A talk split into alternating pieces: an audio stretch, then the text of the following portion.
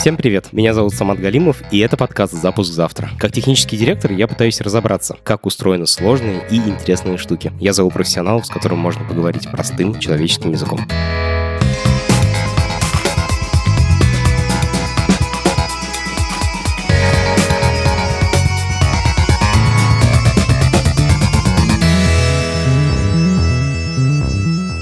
Сегодняшний эпизод о компьютерной графике. Компьютерная графика — это огромная область человеческого знания. В ней есть тысячи разных профессий. Тем не менее, сегодня мы постараемся понять, как в целом на самом-самом базовом уровне на экране появляются объекты, которых на самом деле нет и быть не может. После этого мы глубоко погрузимся в одну профессию в компьютерной графике, в работу моушен дизайнера. Разбираться будем вместе с профессионалом мирового уровня. Два последних сериала Apple используют анимации нашего сегодняшнего гостя.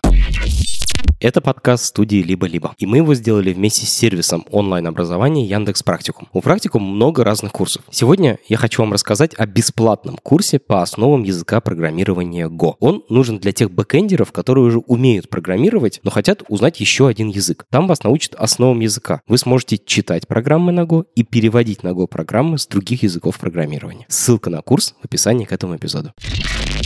Привет, меня зовут Данил Криворучка, я занимаюсь motion- дизайном, визуальными эффектами, генеративными и процедурными системами, а также я креативный AR-директор, иногда дизайнер, аниматор и, наверное, что-нибудь еще. Когда люди начали рисовать на компах и как это выглядело? Ну, когда появились компы, люди начали искать для них применение. Я помню, были какие-то проекты, когда еще перфокарты были, и они специально создавали код, который выбивает на перфокартах какие-то рисунки. Ну, то есть, э, как, как естественно, как только у человека появилась там каменная стена и уголь, он начал рисовать. Вот тут примерно та же самая история. Давно очень. Ну, 60-е, я думаю. Где это применяется сейчас? Компьютерная графика и генерация картин на компьютере? Почти везде, где мы потребляем э, изображение в цифровом виде, скорее всего, что-то с ним по дороге происходило, то есть оно было или создано, или обработано. Есть еще шагловый класс с всякими сжатия, разжатия, уменьшение нойза. То есть как бы это все равно тоже обработка изображения. Частично, наверное, относится к компьютерной графике тоже, как бы как какой-то там подкласс. Так что везде, везде. Телефон, компьютер, э, телевизор, проект проекции, виртуальная реальность, все, что мы глазами смотрим, если оно было в цифровом виде когда-то, то что-то с ним происходило. Окей. Okay. Можешь, пожалуйста, назвать какие-то исторические знаковые картины, игры, программы в области компьютерной графики? Когда такое, типа, вот что-то новое? Я знаю, что Спилберг э, с своим парком юрского периода двинул как бы очень все это в массы, потому что это было первое не экспериментальное такое, а, ну, это блокбастер, да, то есть это, это максимально массовый adoption, который, который может быть. И там была использована графика много где, помимо как бы всей этой аниматроники. И они тогда людям мозг подзорвали. И под эту штуку, чтобы, чтобы это все сделать, им приходилось тогда разрабатывать свой софт, по сути, потому что это все еще было настолько в зачаточном состоянии. Опять же, это супер субъективно. Я думаю, там есть какие-нибудь правильные исторические факты. Для, вот я бы, если бы меня спросили, я бы сказал, да, парк юрского периода. Второй, наверное, Терминатор 2, где спецэффекты перестали быть каким-то вау-фактором, автором, да, а стали частью нарратива. То есть без него, без, без э, этих эффектов просто невозможно было рассказать историю так, как ее хотел рассказать режиссер. Второй Терминатор — это где он жидкий металл, да? Где он жидкий, да. То есть в первом, mm-hmm. в первом они справились как бы с аниматроникой, вот этот красивый робот все ходил, все делал. А тут э, был момент, когда он проходит через решетку насквозь, э, и у него там пистолет еще красиво застревает. И там был супер э, известный момент, когда он с такого клетчатого пола поднимается и собирается из плоского вот в этого зеркального ртутного человека, который превращается в, в актера. И то, и другое было графикой. Она должна была выглядеть так, чтобы люди не смотрели именно как на графику, а, а верили, что вот это вот жидкий терминатор. И мне кажется, это тоже был супер знаковый момент, если говорить про кино. Окей, про киношки. Э, давай про игры. Что там, какие есть культовые важные моменты? Знаковые, ну вот э, Quake был как раз э, массовым знаковым прорывом, когда первый раз это это было действительно 3D, честное 3D, которое прямо вот совсем-совсем 3D. И стало массовым, как бы, ну, по сути, поп-культурным явлением. То есть после этого уже возвращаться обратно не было смысла, то только вперед надо было идти. И они это сделали еще там, если я правильно помню, без всяких графических ускорителей. То есть там гениальнейшие кармаковские всякие истории про все эти бинарные деревья, оптимизацию, бла-бла-бла-бла-бла, все, что происходит внутри, чтобы слабый компьютер смог нарисовать тебе убедительную картинку 30 кадров или там 60 кадров в секунду. То есть Quake, да. Для меня лично, если говорить про меня, я с 3D-графикой, то есть когда я вот прямо по-честному все это полюбил, это было где-то середина 90-х. Мне там было, я не знаю, 11 лет, 10. И у меня старший брат программист. И в какой-то момент я попал к нему в какой-то офис, где ага. стоял 486 компьютер, который О-о-о. я видел первый раз в жизни, который, наверное, был один в городе. Это Симферополь, чтобы вы понимали, это не Москва совсем. И там была штука, я не знаю, кто-то знаком с такой вещью, как демосцена. В 90-х годах э, и в начале нулевых был большой пласт программистский, в принципе. То есть это на, на стыке кода и, не знаю, дизайна, арта. И я посмотрел в этом суперкомпьютере такую штуку, которая называлась Second Reality. Она, наверное, где-то есть э, на YouTube. Ссылка на нее будет в описании к этому эпизоду. Вот. Я ее в какой-то момент попытался пересмотреть, и, естественно, она выглядит чудовищно. Вот. Совершенно не так, как выглядят э, вещи мои, ну, как бы, как они мне запомнились. Но, тем не менее, тогда для меня это был полнейший взрыв мозга, то есть оно там в 3D, оно с какой-то графикой, там что-то... Понятно, что там было миллион всяких читов, чтобы оно выглядело хоть, как-то, но я тогда просто сошел с ума от этого, это продержалось довольно долго, а потом постепенно это все слепилось вот в то, что я делаю сейчас, то есть где-то посередине между дизайном и, и кодом, потому что я, я и то, и то делаю. Блин, это очень интересно, я тебе потом в конце буду подробно рассказывать про то, что ты конкретно делаешь, угу. а перед этим я хочу дать какое-то общее представление о, о механизмах работы. Типа, как получить картинку в компьютере, потому что вообще-то компьютер умеет только считать. И теперь я хочу понять, как с помощью этих ноликов и единичек можно получить картинку. Хочу на примере. Многие наверняка видели мультики студии Pixar, и у них есть заставка с прыгающей лампой. Лампа мамы и лампа ребеночек, они, значит, прыгают, и что с ними происходит. Это 86 год. Ссылка будет в описании, вы сможете посмотреть это видео, чтобы понимали, о чем мы говорим. Можешь, пожалуйста, мне провести по шагам, что делает компьютер, чтобы получить один кадр такого мультика? Что происходит? Начнем Начнем с того, что хорошая новость. Э, ты говоришь, что компьютер умеет только считать, что означает, что он в состоянии любую математику за какое-то конечное количество времени сделать, а математика, как универсальный язык нашей вселенной, позволяет сделать все, что угодно. Поэтому уже как бы все хорошо. То есть э, не, не важно, какую тебе, что тебе нужно сделать, ты, ты это можешь сделать, вопрос времени. Что происходит, когда вы смотрите на прыгающую лампу? У вас есть анимация, да? У вас есть кадры, которые каждый кадр — это набор пикселов. У пиксела есть э, значение RGB, и вам надо считать для кино 24 кадра таких в секунду. Это минимальное количество кадров, на котором человек комфортно перестает различать их как э, меняющиеся вещи и воспринимает это как непрерывную вещь. А размер э, этой картинки разный в разное время, но сейчас что-то все в порядка 4К считается для кино. Высоту 4000 пикселей. В ширину. А, в ширину 4000. В ширину, а высота у него там 3 с копейками тысячи. То есть вам надо посчитать 12 э, миллионов этих пикселов, 24 кадра в секунду и умножить эти секунды на довольно большой промежуток времени. Ну, смотря сколько у вас идет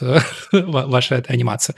Слушай, ты еще сказал RGB, это red, green, blue, это красный, синий, зеленый. Этими тремя значениями можно закодировать любой цвет. Да. Значит, типа 4000 в ширину, 3000 в высоту, 12 миллионов пикселей, каждый пиксель какой-то цвет имеет, и вместе получается картинка. 24 да, да. таких кадра в секунду получается видео. Да. Как сделать одну картинку? Как сделать одну картинку? Тебе надо каждый пиксель посчитать и узнать, какого он цвета, правильно? Правильно? Хорошо. В теории понятно. А как посчитать цвет? Вот тут э, сложнее. Работает все примерно так же, как настоящее кино. То есть у тебя есть камера э, со своими свойствами, у тебя есть кадры. Что происходит в реальном мире? У тебя источники света испускают фотоны света, естественно, у тебя есть солнце, вот, которые распространяются в этом пространстве, ударяются о разные поверхности, часть спектра проглощается, часть отражается, часть превращается в тепло. В конце концов, какая-то мизерная часть доходит до пленки через оптику оптику и меняет химические свойства этого носителя так, чтобы потом через какой-то еще другой процесс ты эти цвета смог получить. В принципе, что тут происходит? В компьютере происходит все то же самое, только это симуляция с какими-то, естественно, упрощениями. Так. У тебя есть источники света виртуальные, расставленные с размерами, с интенсивностью, много чего, чтобы они работали как настоящие и спускали как настоящие. У тебя есть сцена, а, которая, естественно, не настоящая, а 3D-модель. Все эти модели разбиты на треугольнички, потому что так математикам удобнее было. Обычно настольная лампа. Из скольки кусочков, называют полигонами еще, по-моему? Да.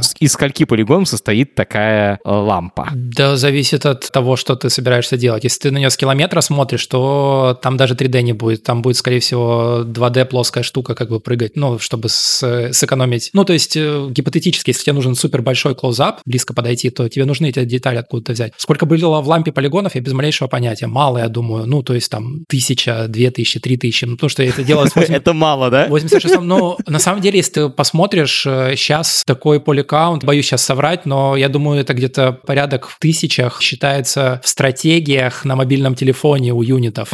это сколько у тебя полигонов там на каждого. Который занимает там типа 10 на 10 пикселей. Ну да, может быть там, там 200, 300, 400, то есть могу врать, но я думаю, порядок где-то такой сейчас. Для кино, естественно, это на порядке выше, там сотни, тысячи, миллионы. Эту лампу ты задаешь в программе сам руками, в смысле прям программируешь, или есть какие-то уже инструменты для того, чтобы, типа, есть готовые модели? Есть, конечно, естественно. Есть и готовые модели, есть и инструменты для моделирования. Естественно, чтобы тебе сделать миллион полигонов, ты не будешь вручную выставлять x, y, z координаты для каждой точки. Ну, никто этого не делает. Есть э, софт э, специализированный, который позволяет заниматься 3D-моделированием. Ну, самое простое, они дают кубики, дают возможность из него постепенно там эти грани выдавливать. Или делают там для скульптинга штуки, которые у тебя, по сути, как глина, из которой какая-то цифровая глина, с которой ты можешь что-то там вытягивать, вдавливать. Все, все органические персонажи делаются так, потому что полигонами все вот эти наши выпуклости очень трудно сделать. Сначала делается супер высокополигональная модель, которую ты просто скульптишь, а потом ее переводят э, в низкополигональную с всякими своими заморочками. Вот у тебя есть сцена, угу. в которой уже есть 3D-модели, и они превратились в эти треугольнички. Что дальше происходит для того, чтобы получился пиксель на картинке, на, в кадре?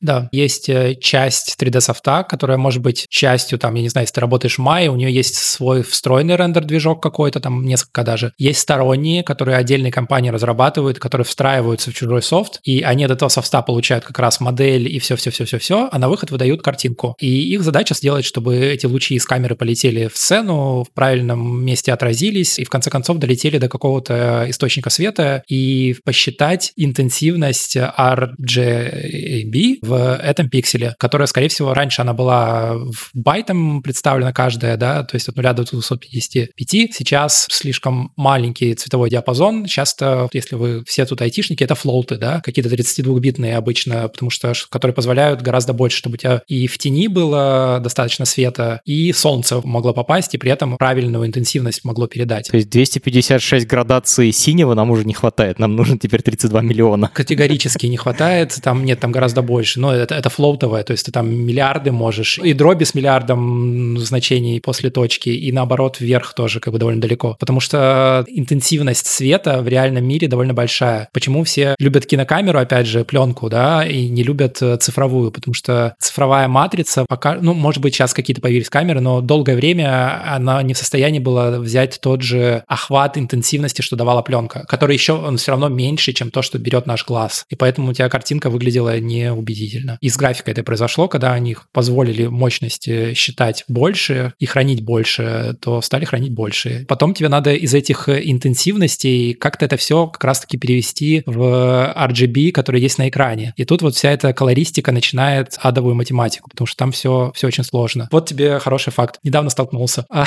у глаза логарифмическая зависимость того, насколько яркий мы видим объект, от его реальной интенсивности. То есть это не линейно. Ты в два раза увеличиваешь э, яркость часть объекта, причем там какая-то сложная кривая, получается, глаз реагирует не в два раза его видит более ярким, а в другое количество раз.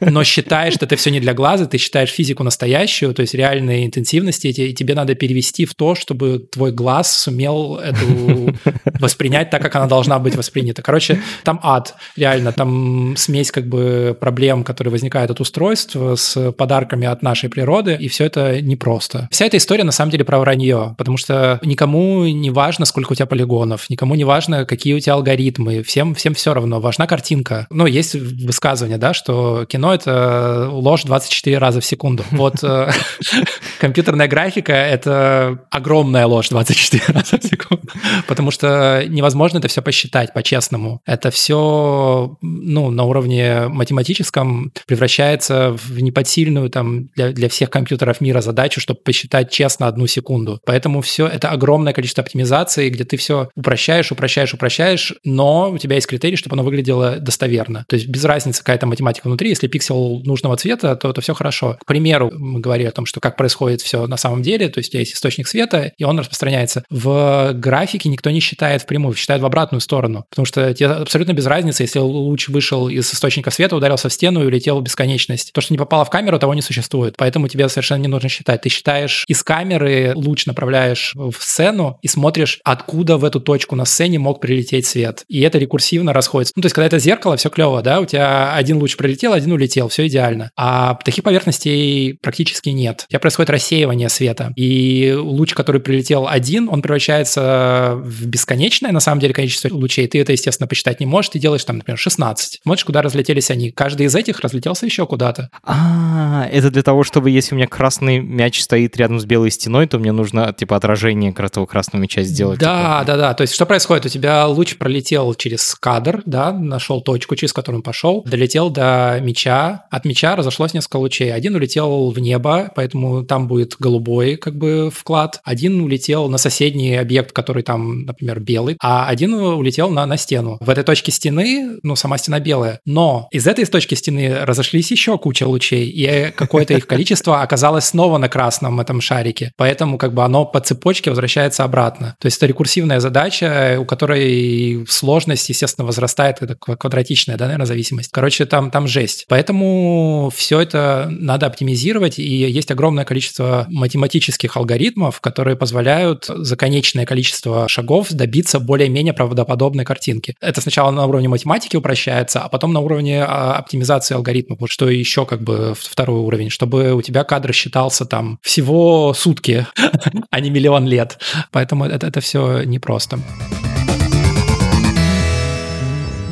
Хочу зарекапать это все. Значит, мы строим модель объектов сначала в одной программе, дальше собираем всю эту сцену, скорее всего, в другой программе. После этого передаем это в третью программу, которая через пиксель нужный испускает луч, смотрит, куда этот луч ударился, в какой объект, смотрит, какие mm-hmm. свойства у этого объекта, в смысле там цвета, э, интенсивности отражения, всего вот этого, и таким образом высчитывает цвет конкретного пикселя. У них есть еще поверхность, и тебе надо задать свойства этой поверхности, что делают то, что называется материалы материалы тоже отдельная программа. Ты 3D-модель должен обернуть плоской картинкой, и каждый маленький треугольничек знает, какого он материала, а в материале написано свойство, насколько он хорошо отражает, преломляет ли он свет или нет, насколько сильно он это делает. Огромное количество параметров, которые, по сути, определяют, что происходит с светом в отдельно конкретной точке, когда прилетает вот э, какой-то кусочек спектра, и после этого что с ним должно произойти. Вот у меня от AirPods коробочка лежит, она поцарапана. А, эти царапины нельзя задать по полигонами, ты их не сдаешь треугольниками. Ну как, технически можно, но тогда у тебя будут миллиарды, просто тебе на каком-то атомарном уровне надо будет. Естественно, это делается 2D-текстурами, которые показывают, что здесь есть царапина. А что происходит, когда царапина? У тебя, во-первых, поверхность, в ней есть выемка, есть э, не идеально ровная штука, а в ней начинаются микро, ну, бамп, то нужно микро всякие шероховатости, которые влияют, естественно, на самом деле на то, как э, отражается цвет. Ну, потому что... иначе как мы увидели бы эту царапину, если бы не влияло? Да-да, плюс э, в нее попала грязь, она стала более темной, да, потому что в этой части, так. и она по-другому отражает свет. Интенсивность отражения упала, потому что она уже не полированная, не идеальная, и тебе это все надо задавать, естественно, потому что иначе у тебя объекты будут, опять же, как графика из 90-х, где были такие красивые елочные шарики, и как бы они больше ничего сделать не могли. То есть это надо или взять из реального мира какие-то готовые ассеты, или отсканировать как-то, или нарисовать вручную, или есть генеративные методы создания всего этого. Это все разные типы софта, которые это делают. Это половина проблемы проблемы. А вторая половина тебе надо на 3D-объект объемный 2D-штуку натянуть. Ну, то есть, условно, у тебя есть, я не знаю, любой объект, я не знаю, тедди бир, да, медвежонок. Тебе надо завернуть в бумагу плоскую так, чтобы у тебя не осталось швов, потому что с любой стороны... О, господи, как это вообще делается-то? И это отдельный софт делает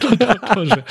Вот, потому что тебе надо, по сути, разрезать его в четко определенных местах, потому что есть люди, которые умеют этим заниматься, они знают, где эти швы лучше. То есть, как бы у персонажа его лучше сделать, да, под рукой, где-то под мышкой пропустить. Это реально как одежда. Ну, по сути, ты разворачиваешь его, как бы, да, и сделать, чтобы оно из 3D развернулось в 2D, но при этом не исказилось, потому что если у тебя полигон растянулся, то у тебя там вместо правильной текстуры будет какая-то растянутая текстура, это будет некрасиво. Да-да-да. А потом, да, потом начинается анимация, и все становится еще сложнее, потому что оно все еще двигается, и там отдельная история про то, как сделать, чтобы при движении все эти вещи, опять же, не растягивались, потому что ты сразу это увидишь, что у тебя там, я не знаю, клетки на рубашке начинают внезапно как бы себя очень странно вести. О, господи. Вот это самая база. Да, это, это лампа. А теперь представь себе персонажа, который органический, у которого не просто там краска, да, а у нас кожа, которая считается там из четырех слоев, потому что от того, сколько у тебя там крови под ней, у тебя есть subsurface scattering, да, например, ухо, если ты смотришь, сзади поставить лампу, оно будет э, просвечивать, внутри светиться. То есть, Немножечко, да. Это да, свет, который попал внутрь твоего уха и переотразился и вылетел с другой стороны.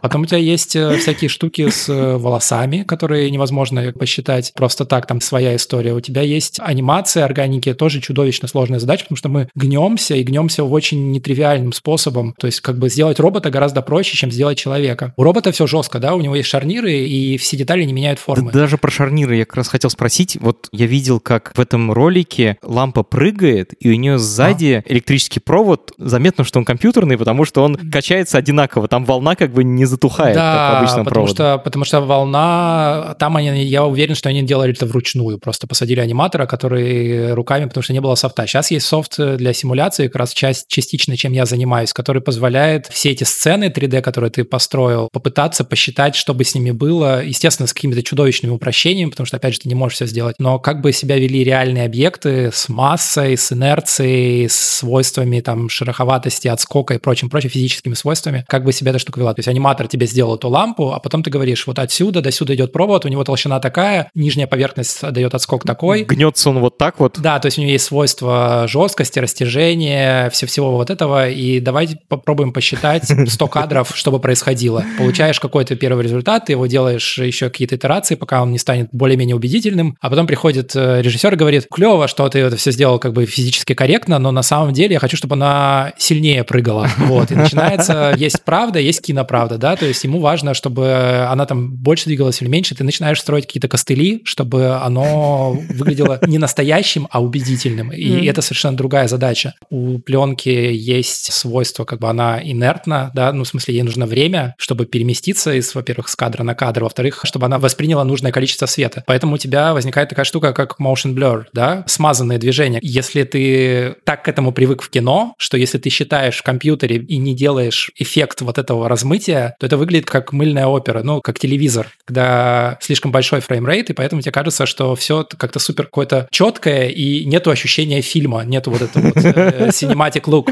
Поэтому все эти вещи в компьютере, они же не обязательны. Если по-честному читать, их бы не было. Их добавляют потом специальные алгоритмы, которые позволяют тебе сделать motion blur, добавить зернистость, добавить chromatic aberrations, испорченные радужные края, да, у четких граней. Поэтому куча всякого постпродакшена, ну, уже после того, как ты эту картинку посчитал, происходит еще, чтобы ее фактически ее испортить, да, но сделать то, к чему привык ты, вот, как, как человек. Я вначале, когда я начал этим всем заниматься, мне было странно, ну, то есть я вот сижу и делаю там секунду, неделю, и ты думаешь, блин, да почему ж так долго? Ну, не должно быть это так долго. Даже со всеми этими плюшками, которые для тебя уже сделали, все равно долго. Потом я в какой-то момент понял, я сейчас делаю то, что делает команда в реальном мире, съемочная, но они пользуются вещами, которые за них сделала сначала 20 тысяч лет цивилизации, а до этого 5 миллиардов лет развития Земли. То есть они берут камень, и он уже клевый. А мне надо этот камень с нуля сделать.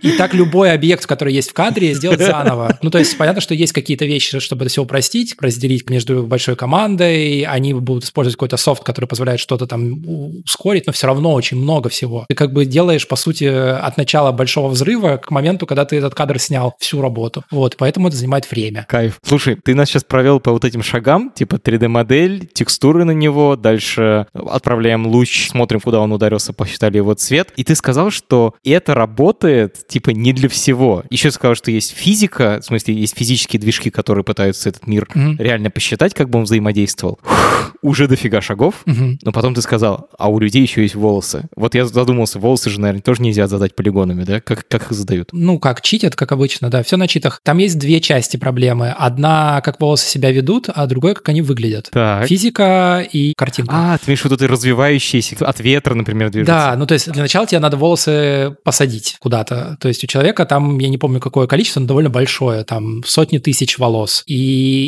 их мы еще имеем привычку укладывать в какие-то прически, где-то делать короче, где-то а, делать длиннее. Они гнутся же, эти волосы, они же какие-то пружинистые. Все это надо описать, да, то, то есть они сами по себе имеют какие-то характеристики, ты с ними что-то еще сделал, а потом э, с ними еще что-то сделал, то, что ты там головой покрутил, или, не дай бог, намочил их, что другая совершенно история. Что люди делают э, в компьютере, когда надо сделать чего-то много, а ресурсы у тебя конечны? Ты упрощаешь задачу, и в частности с волосами ты работаешь там, например, с тысячу волос, расставленных по голове, и управляешь ими, а потом все промежуточные интерполируешь между ними. И чем больше у тебя изначально их, тем, естественно, точнее поведение. То есть в играх это все, они делают патчи, то есть они сразу делают пряди, да, чтобы, потому что они не могут посчитать. Ну, то есть сейчас как бы последние несколько лет все стало лучше, но тем не менее все равно как бы есть ограничения, не могут каждый волос по отдельности посчитать. То есть ты делаешь э, весь этот груминг и все-все-все делаешь на каком-то небольшом количестве волос, которые потом симулируешь, как они себя там развиваются, что с ними происходит. А потом на рендере уже ты даже не хранишь это в... То есть у тебя нету кэша сохраненного с 100 тысячами волос. Есть э, алгоритмы, которые позволяют тебе между как бы вот этими всеми волосами посчитать тысячу волос между тремя, условно. То есть плавно интерполируя, опять же, нелинейно, потому что линейная не работает, там, там своя, своя, своя главная боль. Вот, посчитать, где эти волосы будут располагаться, а потом тебе надо сделать еще шейдинг, да, то есть материал. Опять же, не те свойства, которые ты ожидаешь, э, потому что волос спиральная эта трубочка, цвет у него на самом деле не просто задается, задается количеством какого-то гормона, я не, не помню, меланин, что-то такое. Ты управляешь цветом, на самом деле, всего волоса, не RGB, а количеством вот этой хрени, которая в нем находится. Ничего себе. И она описывает все состояние от блондина к брюнетам через рыжих. Или поверх могут еще нанестись краска, которая тоже там свои делает истории. Вот, оно как-то по-своему преломляет, отражает свет, и все эти характеристики сдаются, и вот эта штука тебе считает волосы. И обычно это отдельный даже пас, то есть это, это отдельная часть, которая считается отдельно, потом накладывается. Короче, там головня. Если говорить про такие штуки, кроме волос, есть еще все, что описывается волюмами. Огонь, дым, пар, пыль. Огонь полигонами очень трудно сделать, если это у тебя не стилизованное. Мы так воды. делали. Ну, можно, можно, конечно, да. В Quake в каком-нибудь первом. В первом Quake я даже не помню. Там есть взрывы, но они, мне кажется, двухмерные на самом деле все всегда. Взрывы там, по-моему, да, там просто посчитанная какая-то анимация, которая на плоскую mm-hmm. штуку, и да, партиклы да. какие-то разлетаются. Да, Кстати, да, партиклы да. тоже пример, который не полигональный. Ну, например, дым или облако. Вот облако. Трудно его свойства описать, и поведение полигональной... Что я вообще не представляю, как его в картинке. А это вокселы. То есть есть пикселы, да, вы все знаете. Есть пикселы, есть вокселы, которые ты берешь и говоришь... Точки в трехмерном пространстве. Кубики, не точки, кубики. Кубики. То есть это элементы объема, ага. которые так же, да, как да, пикселы да. в 2D угу. квадратики, которые да, собирают картинку, так у угу. тебя некий параллелепипед, поделенный на кубы одинакового размера. И ты говоришь, что это облако, я не знаю, там, тысячу на тысячу на тысячу вокселов, что уже миллиард, а на самом деле этого мало.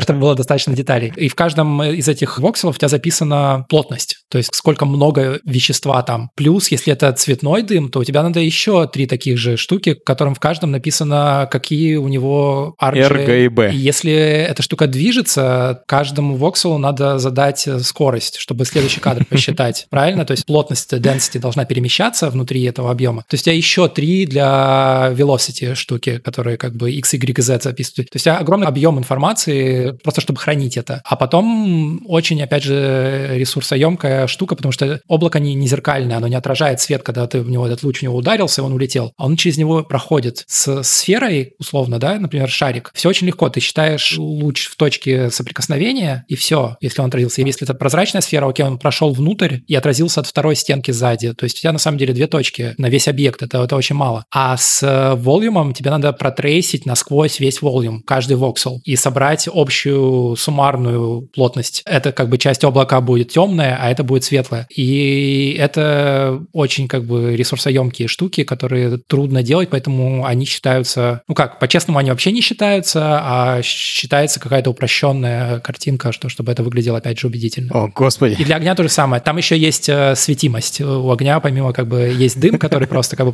плода, а есть огонь, который симулируется как черное тело, да, ну, у которого есть температура, и от этой температуры зависит интенсивность света. Это все это непросто. Опять же, я во всем этом говорю очень поверхностно. Я не знаю, как работают эти алгоритмы. То есть я знаю, что там, как оно, в принципе, устроено, но математики я даже близко не понимаю, оптимизации я не понимаю вообще, потому что это, это чудовищно, это отдельные как бы специальности. Люди сидят и там защищают свои математические диссертации на там описание поведения воды упрощенное, а потом не менее талантливые программисты берут эту штуку и делают, чтобы она считалась, опять же, там не столетие, а секунду. Я понял, что каждый из этих шагов, которые ты описываешь, это, это типа чертова. отдельная программа, а скорее всего область вообще знания, да. в которой есть свои ученые, свои программисты, свои компании, которые на этом зарабатывают да, миллионы. Да, да, да.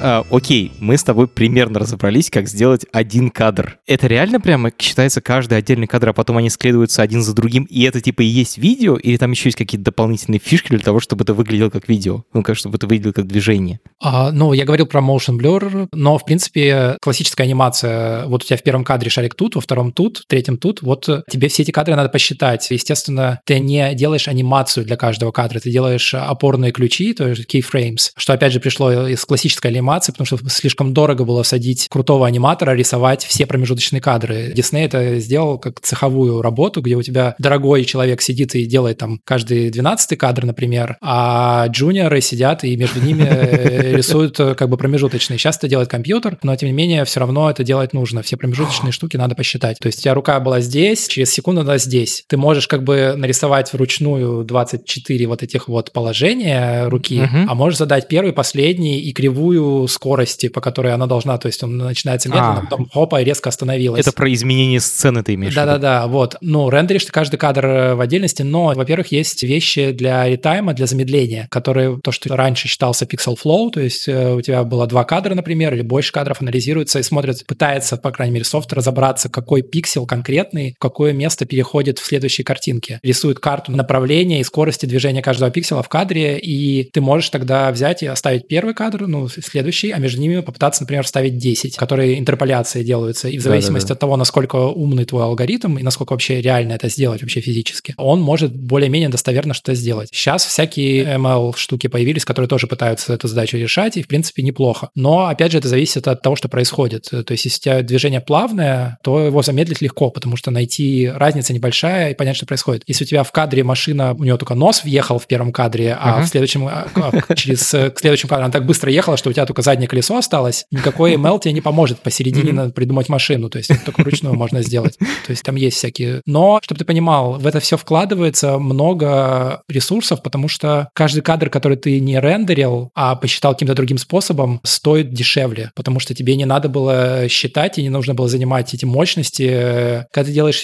10-секундный ролик, это без разницы. Когда у тебя продакшн, который считает кино или там анимацию большую, каждый там 5% то, что ты сэкономил, это огромные ресурсы просто, не потраченные. Поэтому все эти э, R&D-департменты стараются все сделать. То же самое с апскейлом происходит. То есть зачем считать 4К, э, если можно посчитать 2К, и у тебя есть супер крутой алгоритм, который тебя это растянет в два раза, то есть тебе надо, по в 4 раза меньше пикселов считать, правильно? И, соответственно, в 4 раза сэкономит время обсчета. Я очень тебе благодарен, что мы столько времени убили на теорию базовую. Мы поняли примерно, как это устроено под капотом. Теперь я хочу поговорить о твоей реальной работе. Mm-hmm. Чем ты занимаешься? Можешь привести примеры своих проектов?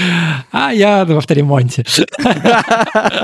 Я просто перед подкастом Википедию почитал. Мне трудно, на самом деле, сказать, чем я занимаюсь, потому что я много чем занимаюсь, но все это связано с компьютерной а, анимацией, я полагаю, и дизайном в 3D. Но если совсем грубо, то за что мне платят студии? То есть последние 10 лет я живу в Нью-Йорке, работаю с местными э, компаниями, в смысле, большая часть из Нью-Йорка, LA, чуть-чуть из Канады. И я в моушене, я в рекламе, рекламе и моушене. Motion — это сокращенно от motion design, это 3D-анимация, которая не пытается быть, э, во-первых, мультиком, ну, человечком, который что-то делает, и которая не пытается быть спецэффектами, то есть это не горящий огонь. Не пытается сделать вид, что это реальный Да, мир. это где-то посередине, то есть это оживший дизайн всяких разных видов. Ну, естественно, это как супер общая штука, сюда попадает очень много всего. И 2D дизайн, когда у тебя там кубик прыгает по экрану, и при этом он там в какой-то момент раскладывается в логотип. Это все сделано вообще в 2D. Это все равно motion дизайн, потому что это дизайн и motion. И то, что я не знаю, там вот последнее делал там для, для Foundation, например, я делал э, титры открывающие, где там десятки миллионов партиклов, которые красиво летают, но это все равно нереалистично. Foundation — это супер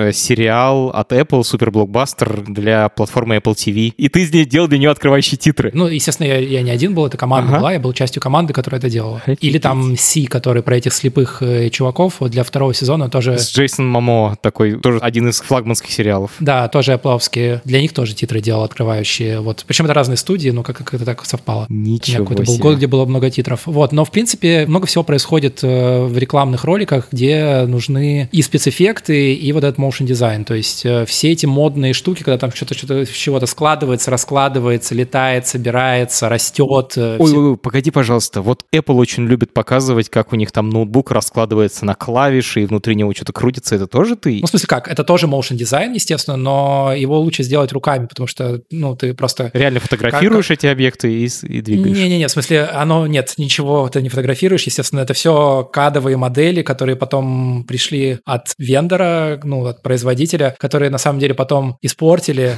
Есть отдельная, отдельная профессия внутри этих компаний, потому что они не хотят наружу отдавать кад, чтобы они не повторили 3D-конкуренты. Ничего себе. Они их портят, что делают из них полигональные, но немножко неправильные, которые Ага. хорошо выглядят, но при этом они из них... их Нельзя использовать делать. для обработки машины, Для, да, да, для, для производства. Э, Для них всех делаются материалы, делается свет, делается контроль там всего-всего, чтобы они выглядели супер убедительно. В Apple там сидит свой внутренний отдел, который этим занимается, большая команда.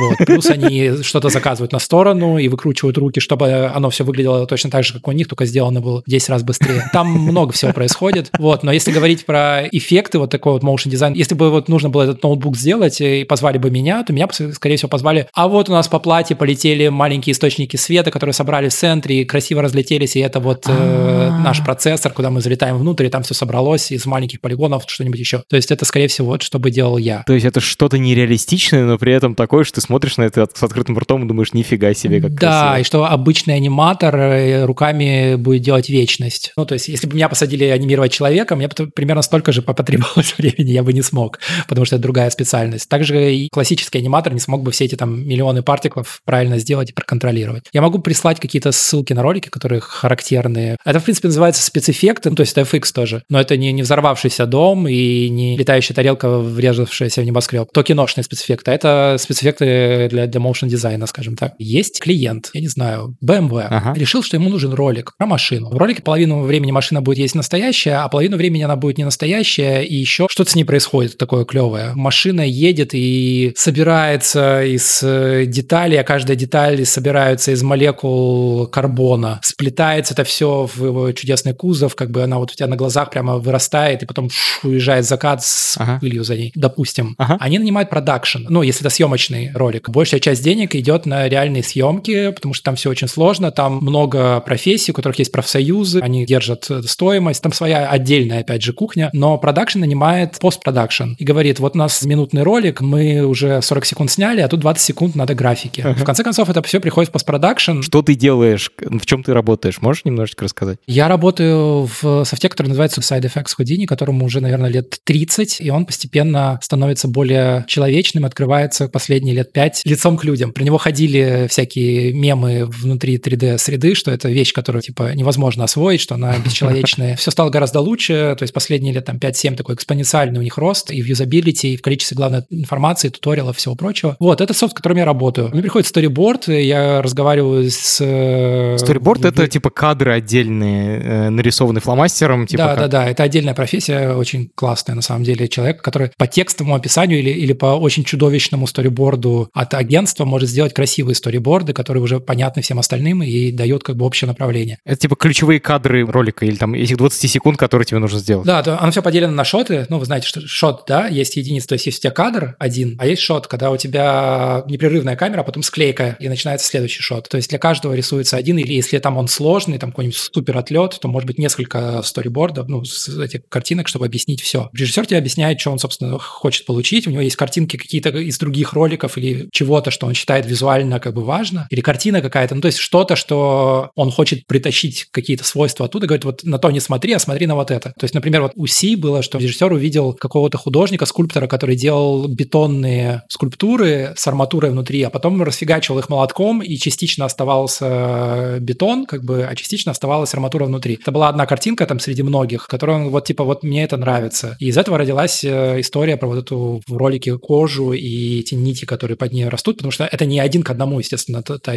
ну, то что было в референсах, вот, но некое поэтическое переложение. Смотря на какой стадии тебя позвали, если еще ничего нет, э, ты просто сам придумаешь себе этот кадр, э, ну, в смысле, у тебя есть сториборд, ты примерно ставишь, вот тут будет эта машина, тут вот так вот будет ехать камера, и пробуешь делать какое-то количество итераций, пока не добьешься, чтобы у тебя это выглядело хорошо. Промежуточно каждый день показывая все этой цепочки, которая над тобой, которая может быть маленькой из одного режиссера, может быть несколько слоев. Они это все смотрят, тебе как-то дают фидбэк, ты это все вносишь, и в конце концов оно становится в том виде, в котором это можно показать э, агентству, а потом агентство делает какие-то правки, а потом это можно показать клиенту. Если коммуникация нигде не сломалась посередине, то, в принципе, все идет гладко. А если сломалась, то много всего переделывать надо. Можешь, пожалуйста, привести какой-то конкретный пример, когда, условно, вот эти там, не знаю, 20 секунд анимации я делал там 3 месяца? Или, то есть, это всегда один к одному мапится, типа, сложность описания схемы и сложность ее реализации? Или это совсем нелинейная зависимость? Можешь какие-то примеры привести? Очень интересно. Нелинейно, нет. Ну, конкретику давайте. Вот Foundation титры, я на них проработал, по-моему,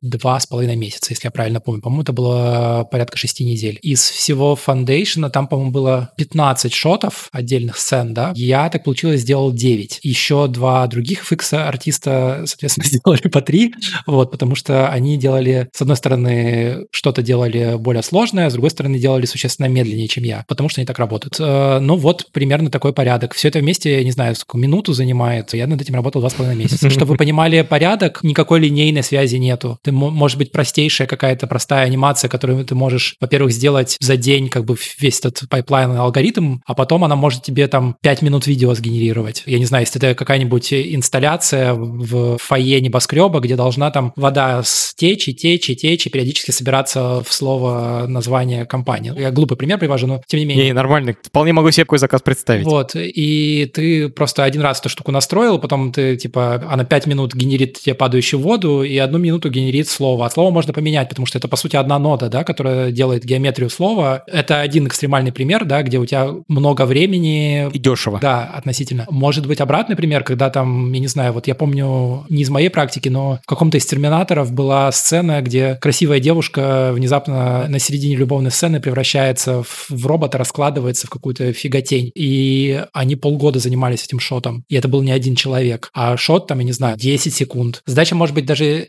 сложность ее не в том, что типа тебе надо сделать что-то сложное, а если чем дальше ты уходишь в сторону чего-то, что еще не было, тем значит на меньшее количество вещей ты можешь опереться, значит тебе больше надо придумывать, как сделать, и больше тратить времени, чтобы то, что ты сделал, выглядело хорошо. То есть как там, как рушится небоскреб, уже есть миллион вариантов, все насмотрено, есть э, тулы готовые, есть туториалы, есть люди, которые специализируются на ломающихся небоскребах, и поэтому, ну, я серьезно, как бы это RBD Simulations, и они умеют это делать офигенно. Там свои сложности, это, это непростая задача, но они умеют это делать. Поэтому, если посадить меня, я, наверное, там через несколько лет смогу сделать то же самое, что человек сделает за там неделю, потому что он уже знает. А есть задачи, которые никто не делал. Ну, вот как девушка, которая превращается в трансформера. То есть ее сделать можно миллионом разных способов, и неизвестно, какой нужен режиссеру. Он не в состоянии это прокоммуницировать, потому что нечего показать. Он только на пальцах показывает, что у него там шипы вырастают. А артист делает шипы, он говорит, нет, не так вырастают. Нет, это не те шипы. Ну, то есть огромное количество итераций, откуда полгода берется. Вот, поэтому, да, поэтому зависимость крайне нелинейная.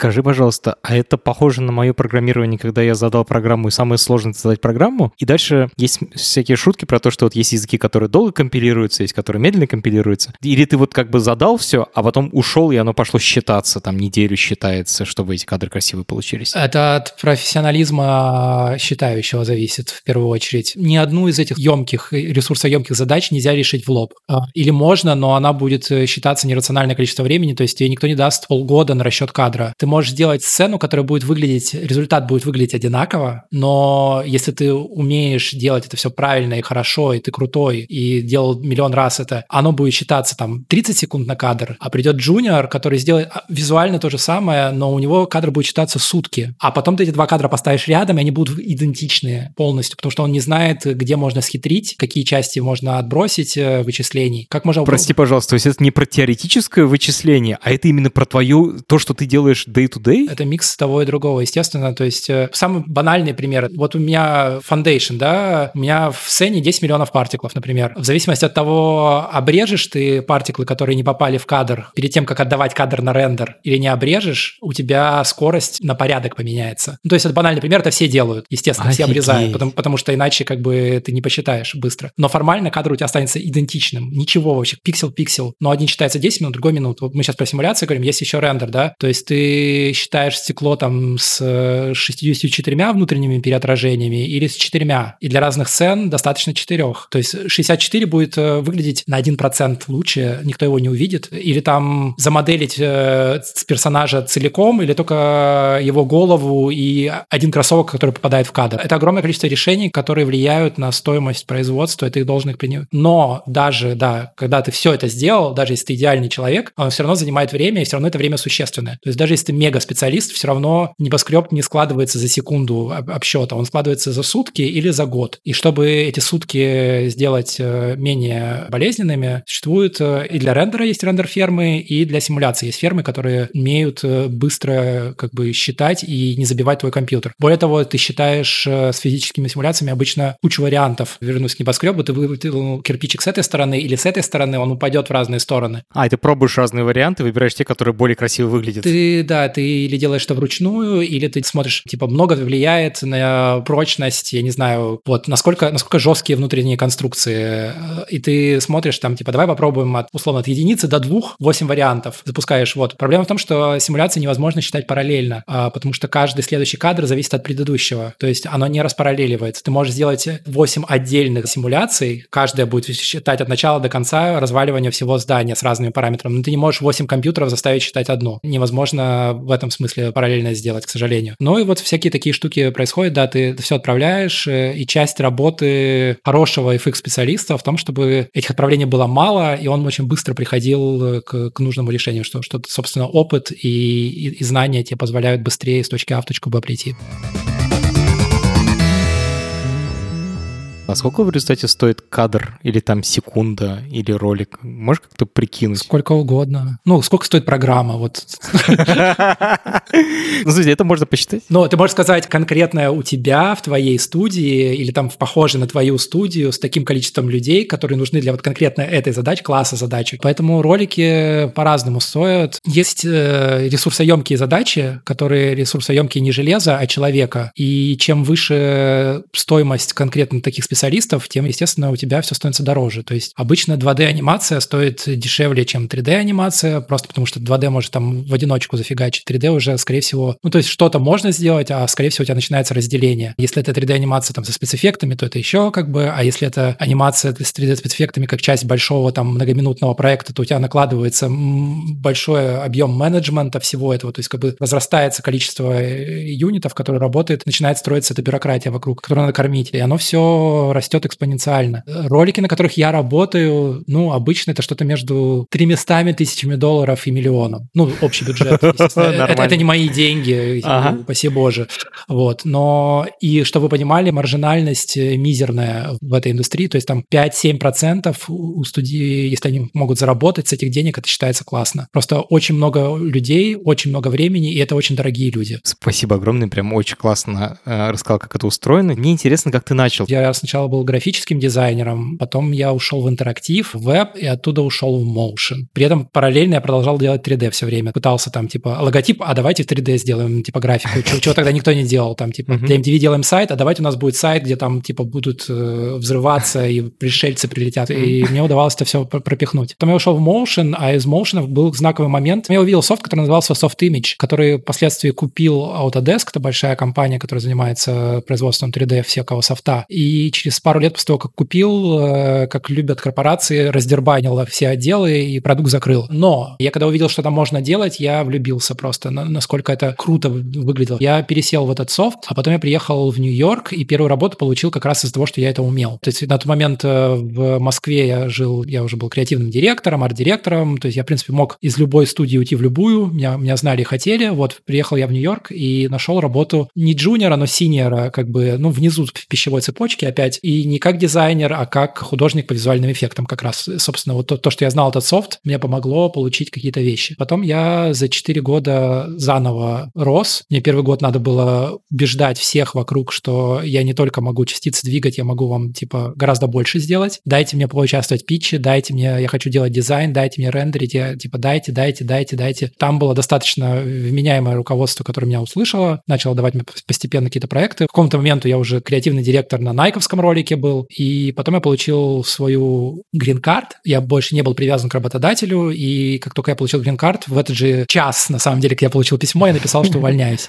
Вот, потому что я, я уже наелся, я просидел в студии почти пять лет, и для меня это очень много, обычно как каждые два года менял. И я ушел на вольные хлеба заниматься тем, чем сейчас занимаюсь в разной степени, как фрилансер. И считаю, что это лучшее, что со мной произошло на самом деле, потому что когда ты фрилансер, тебя зовут только когда ты нужен, угу. на твоих условиях. С интересными задачами, если ты можешь выбирать. Да-да-да, то есть ты в состоянии, когда ты накопил какую-то подушку, ты не берешься за каждый заказ, ты, ты знаешь, что типа, ну, эти не пришли, через неделю придут другие. Я месяц могу просидеть, окей, два месяца я просижу, но я буду делать проект, который потом положу в портфолио. Я на нем заработаю, на самом деле, больше, чем я бы, если бы два месяца делал плохие проекты. И у меня еще будет потом boost какой-то, я там какие-то призы получу или э, публичность от этого проекта. И фриланс в этом смысле классный. У меня есть три последних вопроса. Представь, я парень в Симферополе, вот я послушал и понял, что я очень хочу попробовать это делать. 3D с программированием. Mm-hmm. С чего мне стоит начать? К счастью, если тебе не 43, как мне, а тебе 20, ты, значит, родился в золотой ренессанс digital а, когда есть супер крутой софт, с одной стороны, а с другой стороны, безумное количество бесплатных туториалов. Люди рассказывают, делятся, их много. То есть, кроме желания и таланта не нужно ничего. Даже денег не надо. Просто садишься, открываешь, есть как эти учебные лицензии, тебе не надо покупать лицензию, ты, ты покупаешь как бы себе... Ничего себе, то есть это даже крякать этот софт не надо? Ну, в смысле, у него, естественно, есть ограничения, вот, но там есть, например, если ты полностью некоммерческая, то у тебя там будут какие-то одни ограничения. Если ты инди-студия, которая зарабатывает э, меньше 100 тысяч долларов в год, а в принципе, я думаю, все начинающие сюда хорошо ложатся, тебе лицензия будет стоить там что-то 130 долларов в год. Это 10 долларов в месяц, это может позволить себе любой, и у нее практически нет ограничений. Во-первых, софт. Надо, значит, скачать Houdini себе поставить. Ну, если ты туда собираешься делать именно то же самое, то да, но есть э, огромное количество другого 3D-софта, есть бесплатный, есть Blender, который там сейчас люди делают, который open source вообще, который супер активно развивается. То есть этого всего много. То есть есть там Intagma, которая, например, делает э, курсы, у них есть часть, которая бесплатная, есть есть, которые по подписке там через Patreon. Есть еще отдельные люди, которые по всем, например, таким эффектам, которые вот именно там Rigid Body Dynamic, э, вода, взрывы, огонь. Есть, есть чувак, который, по-моему, то ли из ALM, то ли откуда-то ушел, и вот занимается исключительно туториалами. И он делает лучшие, как бы, самые понятные, самые крутые, и при этом production ready, потому что он прошел всю эту школу. Ну и плюс никто, если как бы вам совесть позволяет, все есть на торрентах. Все вообще. Все, что выходит, все есть на торрентах. Если вы считаете, что вы потом вернете сторица и сумели с собой договориться, ну, качайте. Огромное количество информации доступно, ее даже слишком много, то есть э, в этом своя сложность. Ссылки на два самых классных Ютуба будут в описании к этому эпизоду. Скажи, пожалуйста, мы достигли уже плато в развитии компьютерной графики или стоит ждать прорывов? Вообще, куда развивается компьютерная графика и motion дизайн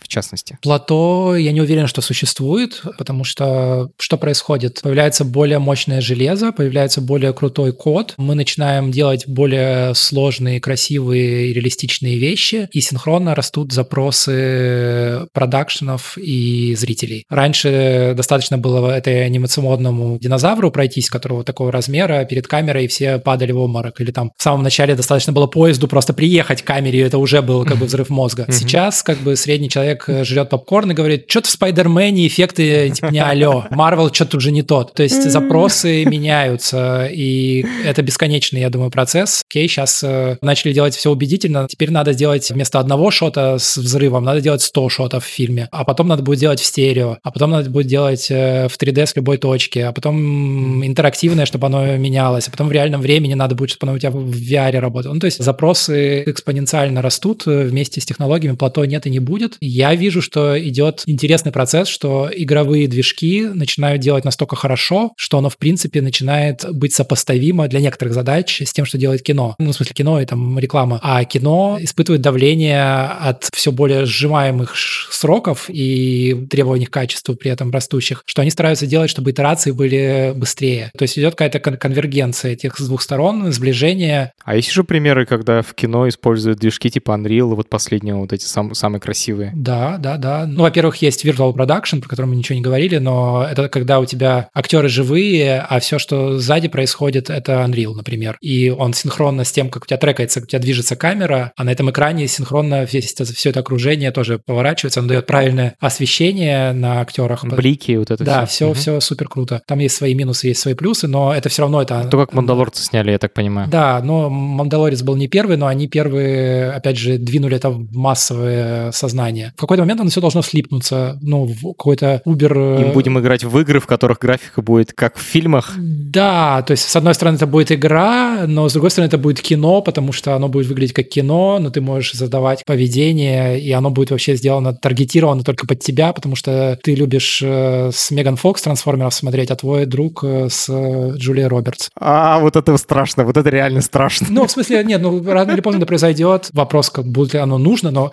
туда, туда все идет. То есть кадр будет индивидуальный. Когда технарей останавливал вопрос, кому это нужно, типа, потому что я могу. Ну, да, а, да, да. Последний мой вопрос. Мы вот весь разговор обсуждаем компьютерную графику. Я хочу оставить mm. в описании к эпизоду ссылку на твою, на любую твою собственную работу, которой ты гордишься. И еще ссылку на видео, которое показывает пределы вообще текущих возможностей motion дизайна. За Foundation я получил Эми, как бы nomination, не award, но nomination, первый раз в жизни. Вот э, телеакадемия признала нашу коллективную работу достойной номинации, но уже хорошо. Это первый ролик. Второй, что показывает пределы текущего motion дизайна? Типа, что классного? Да, любой ролик супер баул. Понимаешь же, что еще огромное количество эффектов ты даже не видишь. То есть это то, что называется невидимый эффект, который ага. делает эту картинку картинкой, но ты не в состоянии даже отличить и понять, что это эффект. Как бы там так. заменили весь город сзади, добавили тут того, лицо актера заменили, он вообще не умеет э, поднимать ногу, поэтому это вообще анимация дублера CG, а не его. Вот. И, и как бы там от кадра остается съемочного-то ничего, кроме параметров камеры, которая была использована.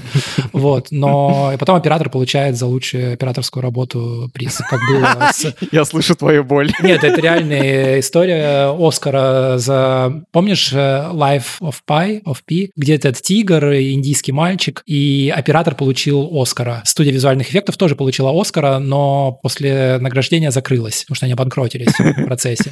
Вот. А оператор, ну, чтобы ты понимал, он снимал как бы мальчика на хромакее большую часть времени. Вот его гениальная операторская работа. А, это, это некрасиво очень было на самом деле. Но да, то есть э, много всей этой работы не видно. Конкретный ролик, это будет мега субъективно. Ну, давай, давай. Я поэтому тебя и хочу. Давай я посмотрю и пришлю тебе. Спасибо тебе огромное. Очень вообще, очень классный разговор. Это подкаст студии «Либо-либо», и мы его сделали вместе с сервисом онлайн-образования Яндекс Практикум. Над подкастом мы работали редакторка Маша Агличева, продюсерка Настя Медведева, звукорежиссер Юрий Шустицкий. За джингл спасибо Алексею Зеленскому.